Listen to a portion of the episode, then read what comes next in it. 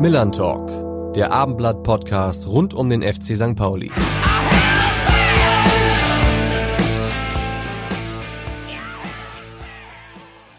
Dann machen wir es kurz und schmerzlos. Willkommen zum Millern Talk, denn normalerweise haben wir immer so ein Vorgeplänke hier, wo wir die vergangenen Spiele sprechen und uns so ein bisschen einreden, aber meinem Kollegen Andreas Hart und mir fehlt eine Fertigkeit, die den meisten Zweitligaspielern nicht abgeht, vor allem denen des FC St. Pauli und der SPVGG Gräuter Fürth. Wir sind nämlich technisch nicht so beschlagen und können dementsprechend jetzt nicht nachträglich nochmal das Vorgeplänke aufnehmen, reinschneiden, könnten wir von Kollegen schneiden lassen, aber die wollen wir jetzt nicht zu sehr damit belasten. Von daher direkt ein herzliches Willkommen und unser heutiger Gast, äh, sehr prominenter Gast diesmal, den man, den man an der Stelle vielleicht nochmal nicht erwähnen äh, darf, gern ist herzlich eingeladen, vielleicht selbst einmal zu sagen, warum er denn heute womöglich in diesem St. Pauli-Podcast vorkommt. Ja, hallo, mein Name ist Alex Zorniger, ich wurde gezwungen. Jetzt dürft ihr wieder. Dass Nee, sie sich, ich, äh, dass sie sich beim so, nächsten Gegner, ich weiß ja auch, dass da einiges mit den Fans bei euch los ist immer. Ähm, wir verfolgen das gern. Äh, St. Pauli ist schon eine spezielle Nummer in Deutschland. Deswegen nehmen wir uns gerne die Zeit. ich wollte gerade sagen, dass sie sich äh, so einfach zwingen lassen zu irgendetwas, das kann ich eigentlich gar nicht glauben oder sind sie leicht beeinflussbar? Also von meiner Frau eigentlich eher weniger, aber Sie wissen ja, wenn man verheiratet ist, dann fühlt man sich immer irgendwie zu was gezwungen. Ja, heute, wie gesagt, gezwungen, hier im Podcast teilzunehmen, am Wochenende gezwungen, ins Spitzenspiel zu gehen gegen den FC St. Pauli. Das ist ja nicht nur das Spitzenspiel, weil St. Pauli jetzt seit geraumer Zeit da oben sich ein bisschen abgesetzt hat, sondern weil auch ihre Mannschaft seit neun Spielen ungeschlagen ist, vier Tore in den vergangenen neun Spielen kassiert hat, so still und heimlich auf Platz zwei geklettert ist. Wie kommt's eigentlich? Warum läuft's so gut bei Ihnen momentan? Also da muss ich dann widersprechen, da komme ich freiwillig zum Spitzenspiel. Da muss mich niemand zwingen. Ja, da freuen wir uns extrem drauf. Ähm, ich glaube, wir, wir haben Anfang des Jahres mit einem, mit einem Raketenstart, mit einem 5-0 gegen Paderborn, mit vielen, vielen jungen Spielern ähm, gedacht, es könnte eine ganz interessante Runde werden und mussten uns dann ein bisschen, ein bisschen schütteln. Wir hatten eine genauso derbe Niederlage dann gegen die Hertha und, und fast im Paket dann auch gegen, gegen Hannover und haben dann in der ersten Länderspielpause mal alles analysiert und haben gesagt, so kommen wir nicht weiter. Wir haben die jüngste Mannschaft ähm, im Einsatz der ganzen Liga und das hat ganz, ganz viele Vorteile. Aber im sich gegenseitig finden und das gehört einfach zum Kleeblatt auch mit dazu. Das dauert dann immer ein bisschen. Ähm, und da haben wir dann ein paar Sachen festgezurrt, die die Mannschaft komplett mittragen hat, vor allem auch im athletischen Bereich. Und seitdem sind wir eigentlich wieder auf Linie und seitdem haben wir nur noch gegen der, äh, gegen der andere Hamburger Verein dann äh, verloren.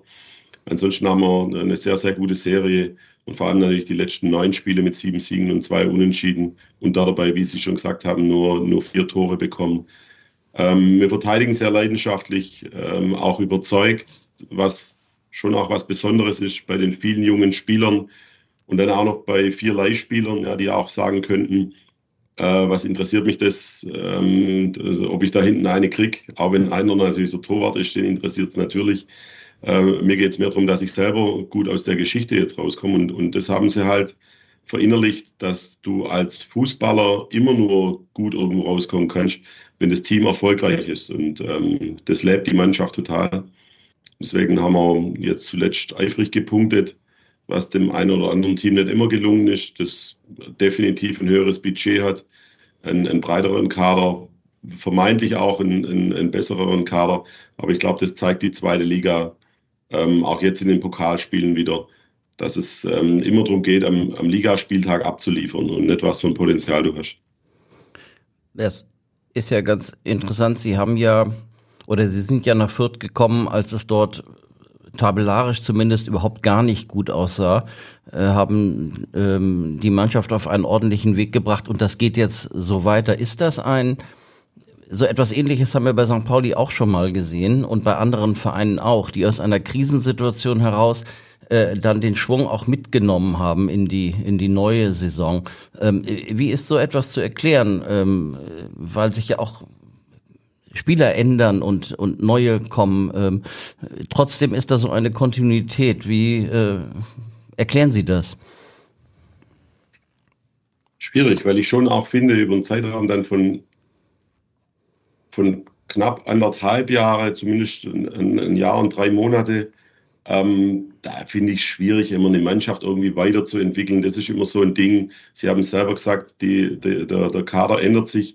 Wir haben sicherlich den Vorteil, dass, dass ein paar Schlüsselspieler, zu denen natürlich Branimir Gotta, zu denen ähm, aber auch Julian, ähm, ähm, Julian gehört, äh, wie heißt mein Spieler mit Namen? Green. Julian Green, auch gut zu wissen. ähm, oder auch Gideon Jung. Ja, ähm, hm. Das sind so Spieler, die uns schon ein höchstes Maß an, an, an Struktur auch geben. Marco Meyerhöfer gehört mit dazu. Ähm, ähm, Nino Haddadi. Und dazu haben wir wieder ein paar Junge bekommen, was die sind uns, muss man in der Zwischenzeit fast sagen, die laufen uns ja zu. Ja, weil, wir, weil, wir, weil wir halt bei den jungen Spielern nicht nur sagen, komm, ihr kriegt bei uns eine Chance, sondern wir legen einen Zettel auf den Tisch und das sind die Spielminuten von deutschen U23-Spielern in den letzten Jahren. Und da, da wissen die Berater, da wissen die Spieler, da, wiss, da weiß das direkte Umfeld, die sagen das nicht nur, sondern in der Regel haben wir wirklich auch die Chance. Ja, haben wir die Chance. Ich sage nicht, kriegt das automatisch, weil wir haben ja noch viel mehr junge Spieler und, und nicht alle spielen immer automatisch, nur weil sie jung sind. Also die müssen schon auch was abliefern.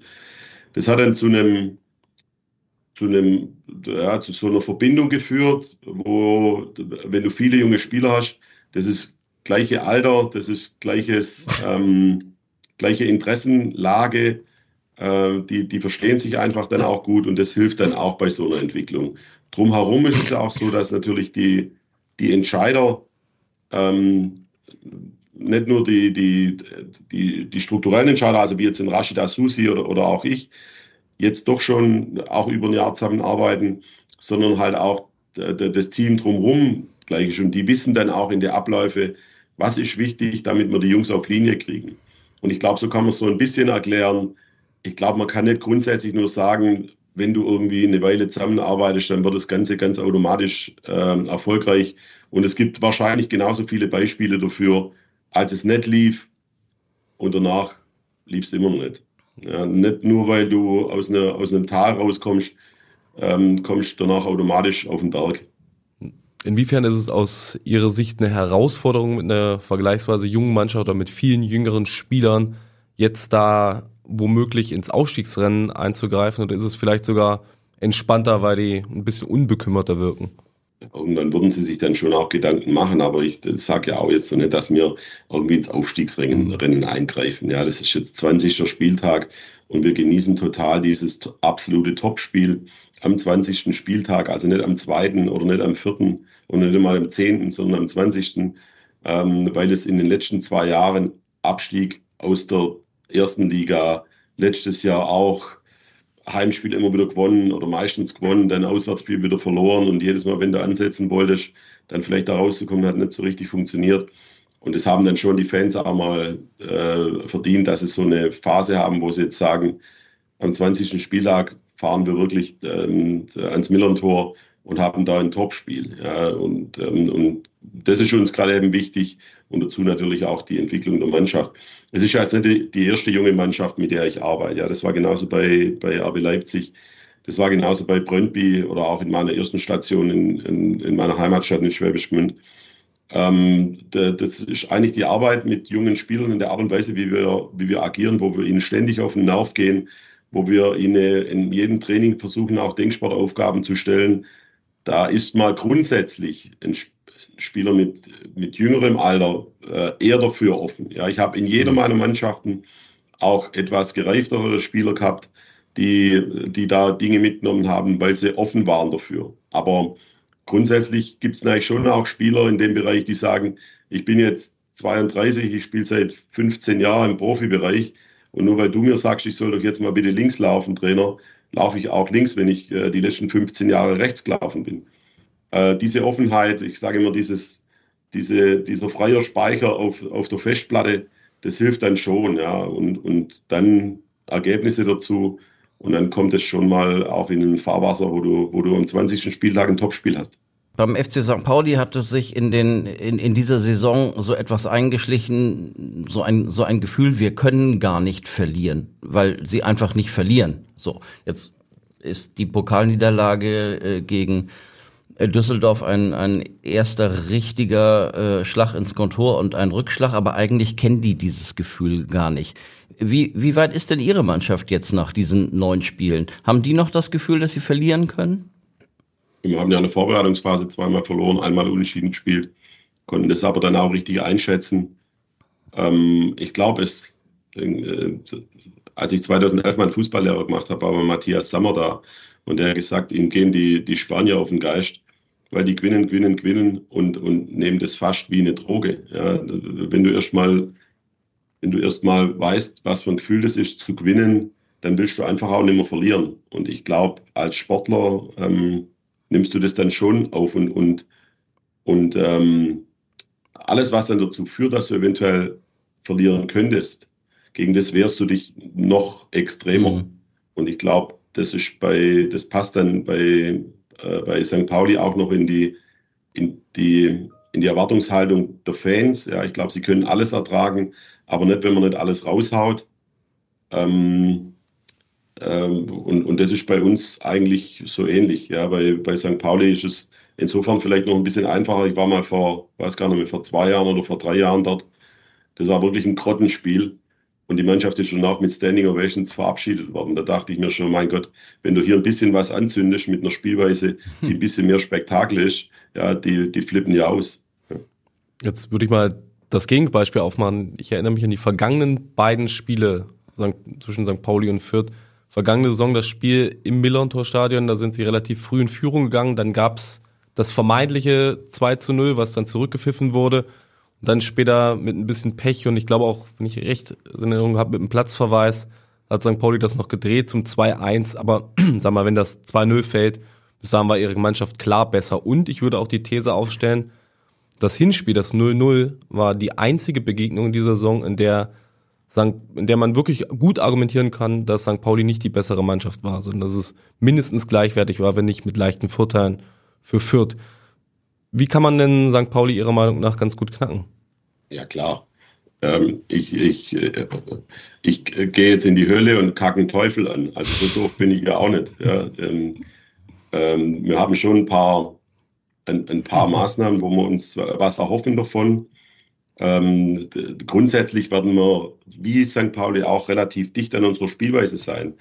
Ähm, es wird auch jetzt nicht irgendwie ein, ein Auscoachen von der, von der Bank aus. Ja, das, ich glaube, die Entscheider sind immer die auf dem Platz und wir werden versuchen, so dicht wie möglich unsere Jungs an, an dem Level zu lassen, ähm, an den taktischen Vorgaben zu lassen, die ihnen gut tun. Und genauso wird es wahrscheinlich St. Pauli machen. Ja, ich glaube, man, man man greift da auch niemand an, wenn man sagt, dass die, dass die erste Halbzeit, ähm, dass man da schon auch seine Schlüsse draus gezogen hat äh, ähm, äh, auf St. Paulis Seite im, Pokal, im Pokalspiel jetzt gegen Düsseldorf. Und ähm, alles andere wird man sehen. Ich glaube, es wird keinen, jetzt im, im Vorfeld des Spieles, keinen physischen Vorteil für uns geben, weil innerhalb von vier Tagen muss jede Profimannschaft einfach wieder in der Lage sein, äh, Leistung abzuspulen.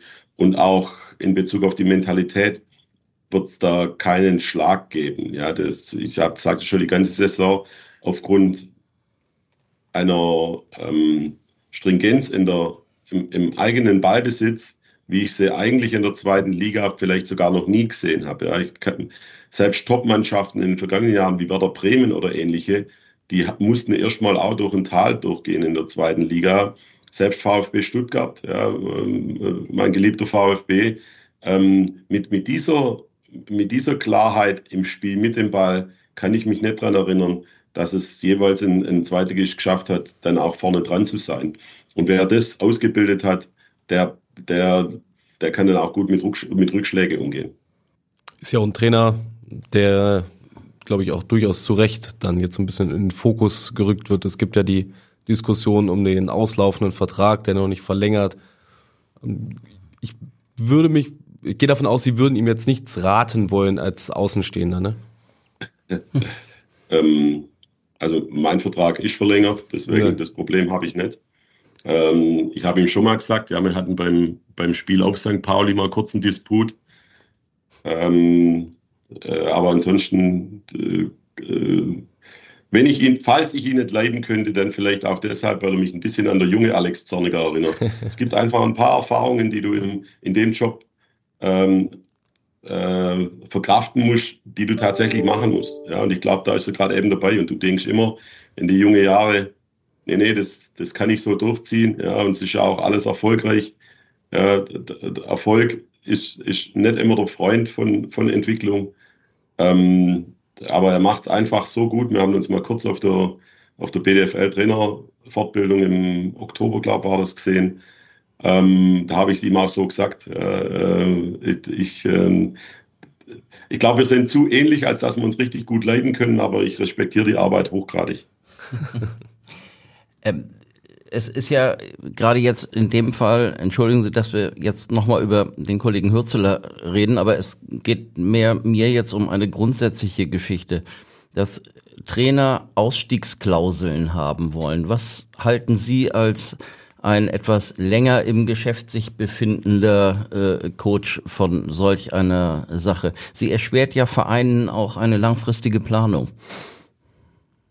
Ja, wisst ihr, wenn sie uns schmeißen nach im Durchschnitt 1,2 Jahre, glaub, dann interessiert ja auch kein langfristiger Vertrag. Ja. Ich glaube auch da, ja, es hilft einfach, wenn du irgendwann mal irgendwo ankommen bist. In dem Alter, das ist ja noch jünger wie ich, ja, in dem Alter habe ich ja selber noch gespielt. Ähm, da, da guckst du schon auch, ja, was, da bist du ein bisschen ein Getriebener. Ja, jetzt in meinem Alter bist du das nicht mehr so. Ähm, aber beide Parteien sind es dann nur zwei. Ja. Die müssen sich einfach auch wohlfühlen mit ihrem Vertrag. Und wenn der, wenn der, wenn der Trainer dann sagt, ähm, wenn es nach oben gehen kann, dann will ich das, ja, dann, und das, dann, dann gehört eine, äh, und da gehört eine Klausel mit rein, dann, dann soll er es machen. Ja, das, beide Parteien müssen nachher zufrieden sein mit dem Vertrag, den sie unterschreiben. Und dazu gehört einfach eventuell auch eine, eine Ausstiegsklausel, wenn sie denken, das muss sein. Wenn jetzt äh, den FC St. Pauli mal betrachtet, was finden Sie denn an dem Verein nicht gut und was finden Sie gut?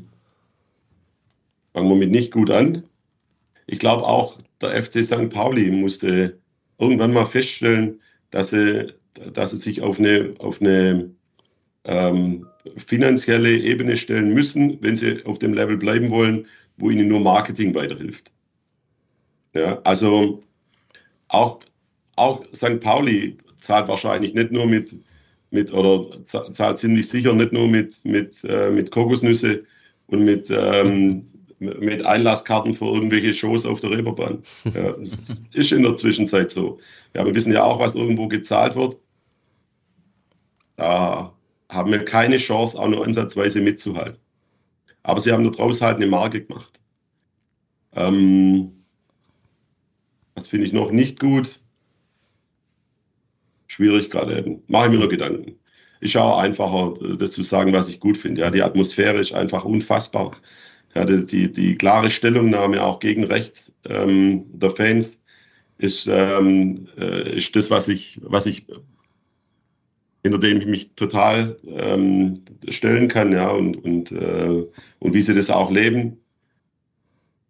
Ähm, sie haben einfach mit, äh, auch schon seit, seit äh, Stanis Zeiten, bei dem ich damals die, die, der, während meinem Fußballlehrer mein Praktikum gemacht habe, ähm, haben sie immer wieder Typen, in, egal auf welchen Positionen, die sie schon besonders machen im, im Profifußball.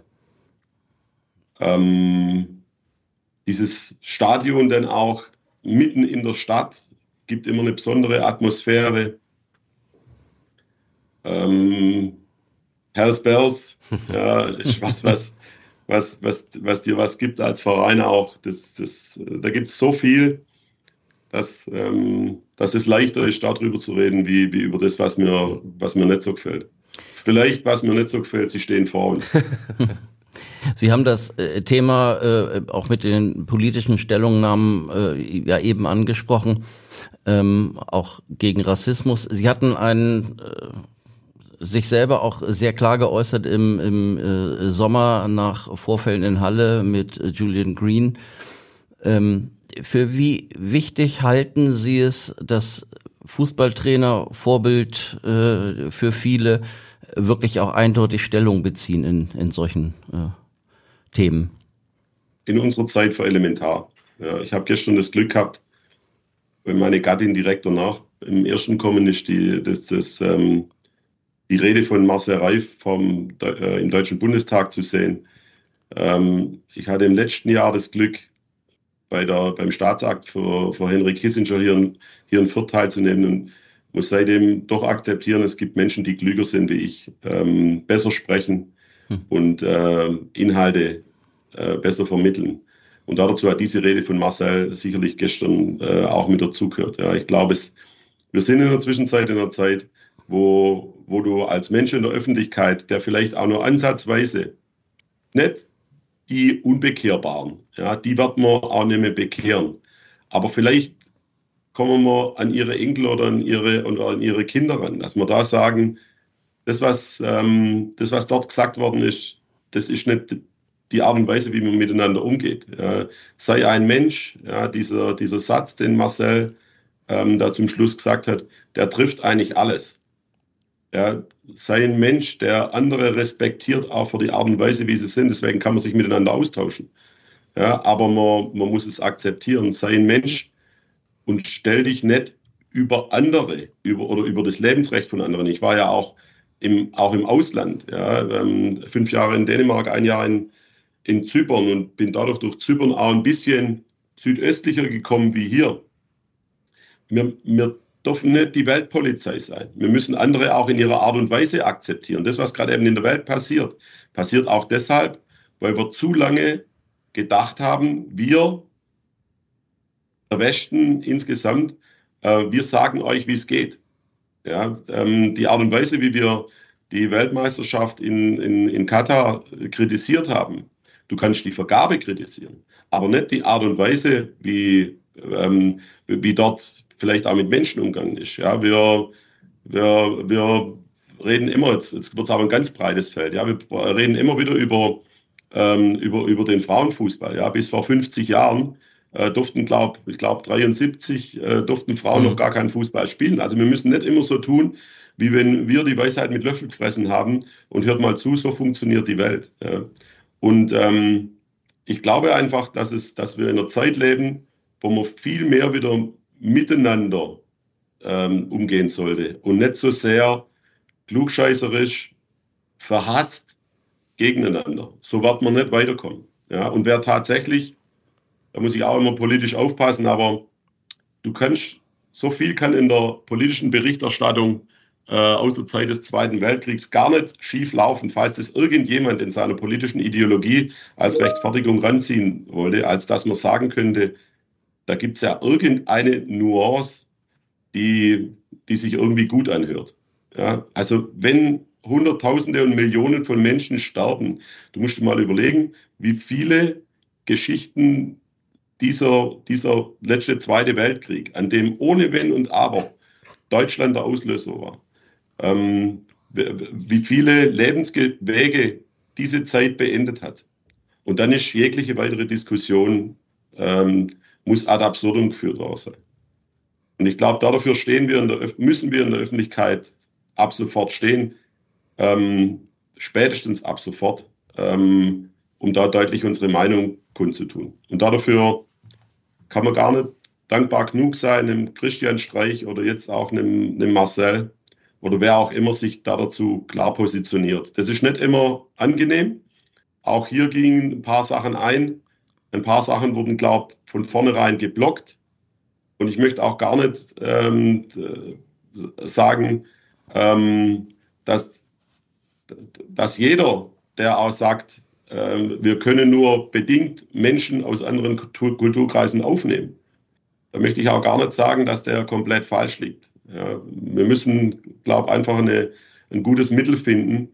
Ähm, aber insgesamt, wenn ich was zu sagen habe, dann muss ich es in der Zwischenzeit sagen. Nur sich darauf beziehen, dass es nicht meine, meine Ebene ist. Dafür ist es in der Zwischenzeit zu wichtig, dass diejenigen, die eine andere Meinung haben, diese auch artikulieren, wie es gerade eben, Gott sei Dank, zu Hunderttausenden in Deutschland passiert.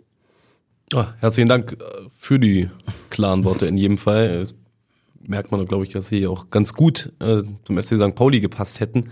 Gab es eigentlich jemals Kontakt? Also ich habe nichts Konkretes gehört, aber was mir immer so ein bisschen geläufig war, auch in der Zeit, als Timo Schulz Trainer geworden ist, war so, der Andreas Bornemann findet den Alex Zorniger ganz gut. Ja. Da gibt es viele, die mich gut finden.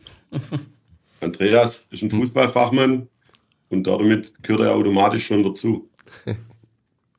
ähm, nee, ähm, ich, ich, ich habe ja, ich bin ja jetzt schon eine Weile auch schon drin, ja, nicht so lang wie, wie viele andere Kollegen, keine Ahnung, wie die das schaffen, aber zumindest mal 15 Jahre jetzt auf, auf Profi-Level. Und damit spricht man natürlich immer wieder mit, mit allem Möglichen. Ohne Wenn und Aber. Äh, unter anderem auch ähm, aus den besagten Gründen, wie ich es vorher schon gesagt habe, würde St. Pauli natürlich sehr, sehr gut zu der Spielweise passen. Genauso wie es jetzt gerade eben Kräuter Fürth zu Zorniger passt oder Zorniger zu Kräuter Fürth passt. Definitiv. Gibt ja noch anderen Hamburg-Bezug bei Ihnen im Club. Äh, jemand, der hier in Hamburg immer relativ in der Öffentlichkeit stand und jetzt so ein bisschen verschwunden ist aus der Öffentlichkeit. Wir haben ihn mehrfach angefragt zum Interview, aber er mag es immer nicht, der Jurek Rohrberg. Wie ist das eigentlich damals zustande gekommen und was genau ist seine Rolle bei Ihnen? Kenn ich nicht. Ach so, ja, dann äh, sind wir falsch informiert. Als ich, äh, als ich äh, 2021 kurz davor gestanden bin, ähm, ins Ausland zu gehen, äh, ähm, habe ich jemanden gesucht, der mir in der Reflexion hilft und ein bisschen im, so ein bisschen ein Schutzschild ist auch. Ja. Ähm, die Idee ging von äh, auch über den Hamburger Jan Wolf, ja, der, der diese Position bei Roger äh, Schmidt ausfüllt. Roger, Roger war zeitgleich mit mir im, im RB-Kosmos. Ja, er war damals bei Salzburg, ich war bei Leipzig, wir haben uns immer wieder austauscht. Ähm, und da habe ich sein Buch danach mal gelesen und äh, oder das Buch von den zwei Jungs.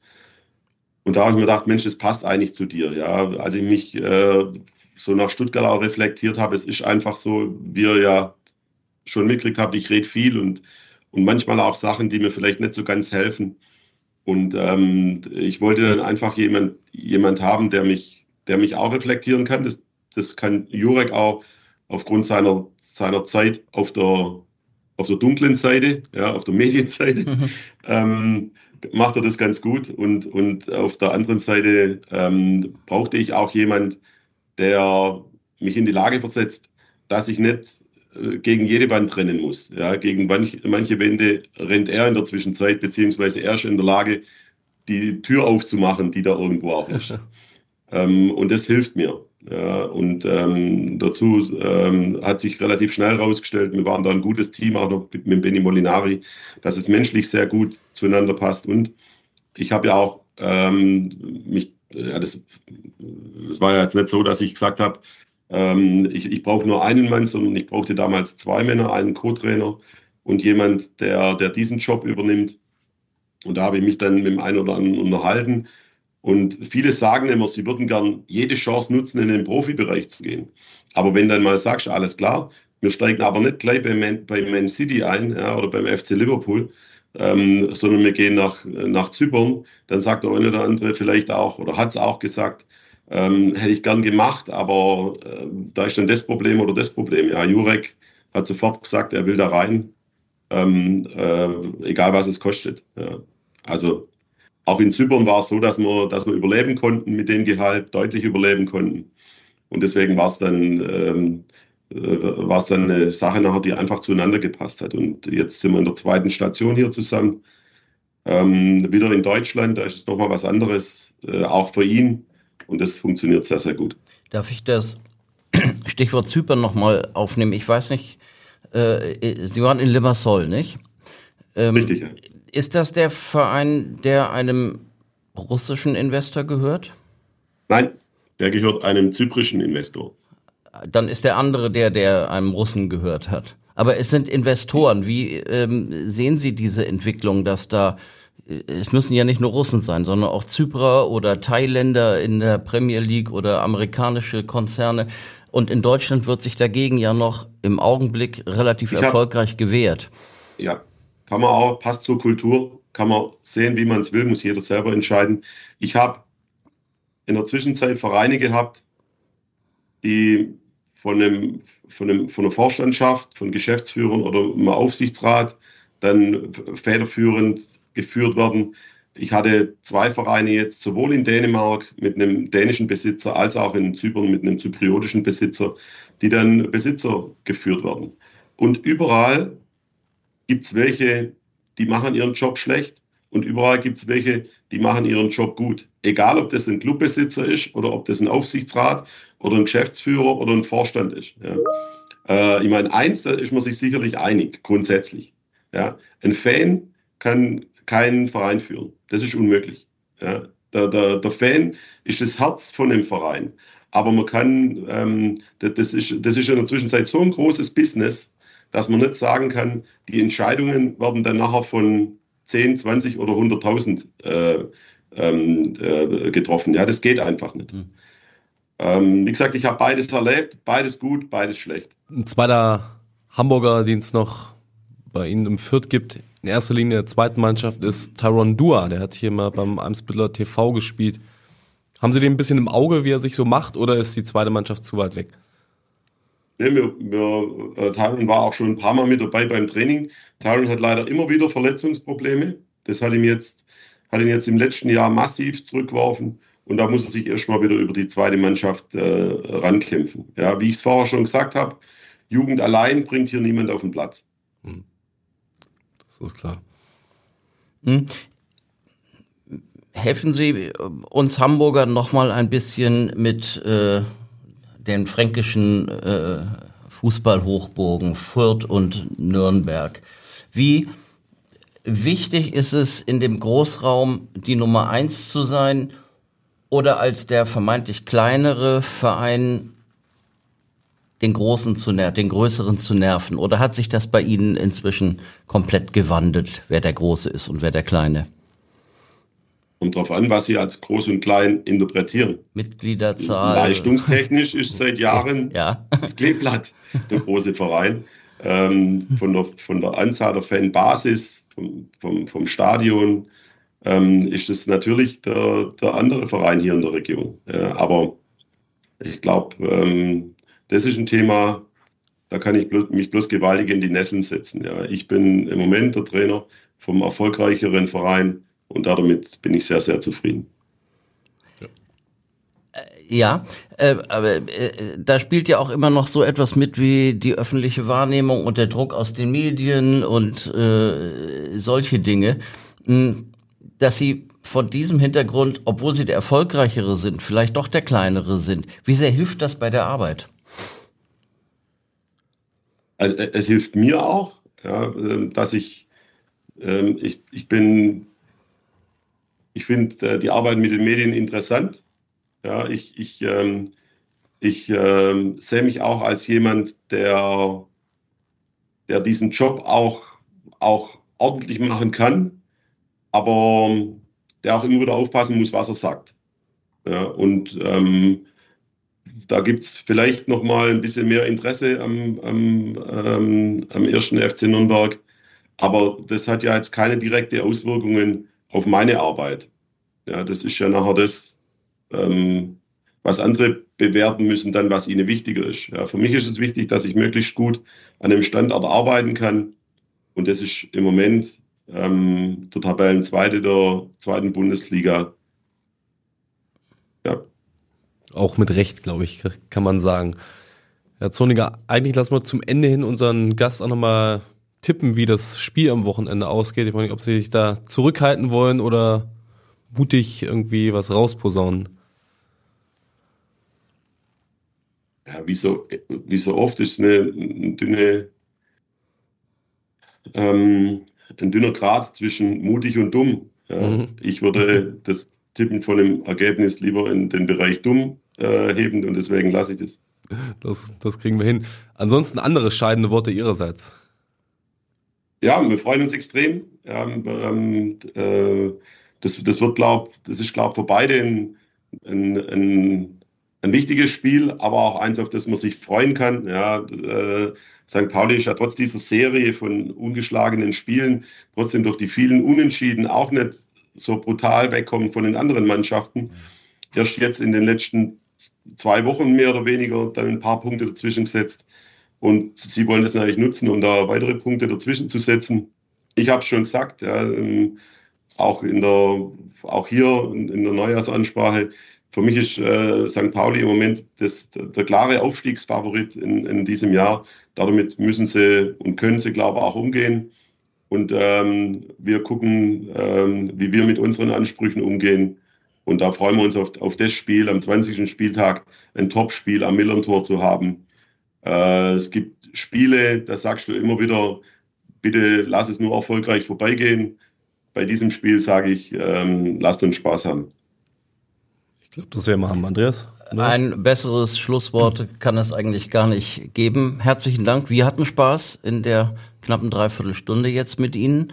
Ähm, ich weiß nicht, ob ich Ihnen viel Erfolg wünschen soll. Ja, für die äh, Rest Wir sind ja neutral. Saison, für den Rest der Saison auf jeden Fall. Und am Samstag schauen wir mal, dass wir alle Spaß haben. Danke euch, vielen Dank. Vielen Dank. Ciao. Ciao. Weitere Podcasts vom Hamburger Abendblatt finden Sie auf abendblatt.de slash podcast.